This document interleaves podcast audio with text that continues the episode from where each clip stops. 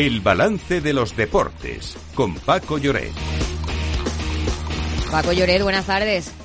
Hola, ¿qué tal? Saludos, muy buenas. Bueno, feliz año y primera jornada de Liga del año, ¿no?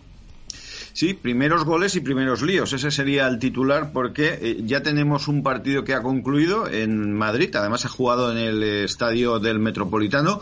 Getafe 0, eh, Rayo Vallecano 2 y un partido que ha estado marcado por eh, la actuación de Figueroa Vázquez, el árbitro, el árbitro del encuentro, porque ha expulsado a tres jugadores del equipo mm, que hoy era local, el Getafe.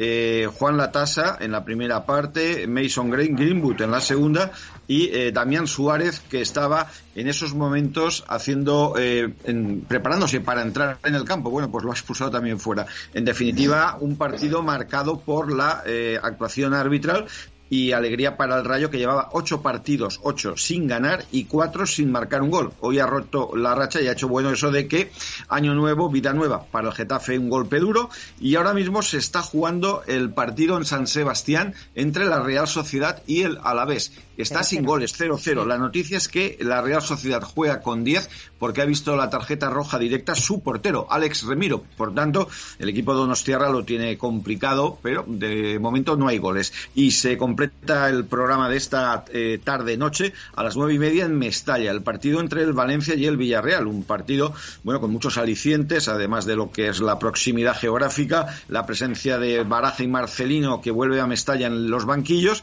y, dos equipos, el Valencia y el Villarreal, que cerraron el año pasado con victoria en la última jornada. El Valencia en Vallecas y el Villarreal en casa ante el Celta. Eh, para mañana tenemos el partido Granada-Cádiz a las 5 en los Cármenes, partido bueno muy angustioso sobre todo para los locales. Eh, Celta-Betis a las 7 y cuarto en Vigo y a la misma hora en el Bernabéu Real Madrid-Mallorca eh, y se completa la jornada con un apasionante, muy interesante Girona Atlético de Madrid en Montilivi Quedan para el jueves los otros partidos, Osasuna, Almería, Sevilla, Athletic y cerrará Las Palmas, eh, Barcelona. Lo comentaremos, bueno, no nos podemos dejar la vuelta de Rafa Nadal, que ha vencido a Dominic Thiem en el torneo de Brisbane, y ya sabemos también cuál será su rival en la segunda ronda, el australiano Jason Kabler. Sí, sí, así es. Y bueno, eh, este triunfo tiene aparejada una mejoría notable en la clasificación de la ATP porque sube 131 puestos. Eh, ha ganado en dos sets a Tiem eh, con un marcador de 7-5, eh, mucho más competido que el segundo, que ha sido de 6-1. Y ahora, en efecto, ahí en Brisbane, en Australia, donde empieza la temporada, con la vista puesta en el primer Grand Slam, que será el Open en Melbourne, tendrá que jugar el segundo partido contra Kubler bueno, pues vamos a ver, es eh, bueno, hay muchas eh, especulaciones sobre el momento de forma de Rafa Nadal. Yo creo, se lo comentaba la semana pasada a Federico, que creo que su gran objetivo es estar a punto para Roland Garros, que va a ser sin duda alguna su, su prueba de fuego. Veremos si hoy ha fallecido Carmen Valero, la primera atleta olímpica española, Lorena Ruiz. Pues sí, la aragonesa Carmen Valero ha fallecido a los 68 años como consecuencia de un derrame cerebral que sufrió a finales de 2023. Valero fue campeona del mundo de campo a través y se convirtió en la primera atleta olímpica española en los Juegos de Montreal de 1976. El mundo del deporte se ha unido a darle el pésame a una de las pioneras del atletismo en España. El Comité Olímpico Español, la Real Federación Española de Atletismo, el Consejo Superior de Deportes y otras muchas instituciones deportivas han lamentado el fallecimiento de la deportista.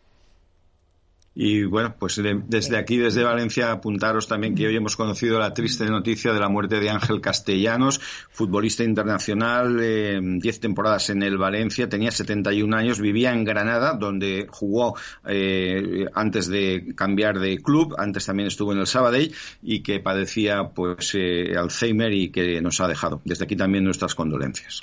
Pues sí, pues Paco Lloret, os escucharemos eh, desde, bueno, vosotros desde Valencia, nosotros desde Madrid. Muchas gracias, buenas tardes, hasta mañana. Hasta mañana.